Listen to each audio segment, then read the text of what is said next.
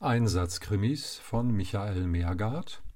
Diese Geschichte beruht auf einer tatsächlichen Geschichte, die ich im Zusammenhang mit dem im Osten Europas wütenden Monster Putin tatsächlich gehört und ein bisschen ausgeschmückt habe.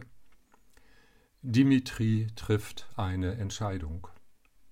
Dimitri, der sich soeben zu seinen Kameraden umgedreht und in ihre angstvollen, bitteren und leeren Gesichter geschaut hatte, fuhr das Transportfahrzeug mit voller Absicht in ein tiefes Schlagloch, wodurch er sich, weil das Gefährt umkippte und gegen einen Baum krachte, tiefe, stark blutende Wunden im Gesicht zuzog, was ihn nicht daran hinderte, nach hinten zu rennen und seine verletzten Gefährten zu versorgen, die ihn als plötzlich die donnernde Stimme des Kommandanten erscholl, welcher verdammte Idiot denn zwanzig seiner besten Soldaten derart lazarettreif gefahren und, was das Schlimmste sei, den ganzen Konvoi auf Stunden blockiert habe, mit dankbaren Augen ansahen.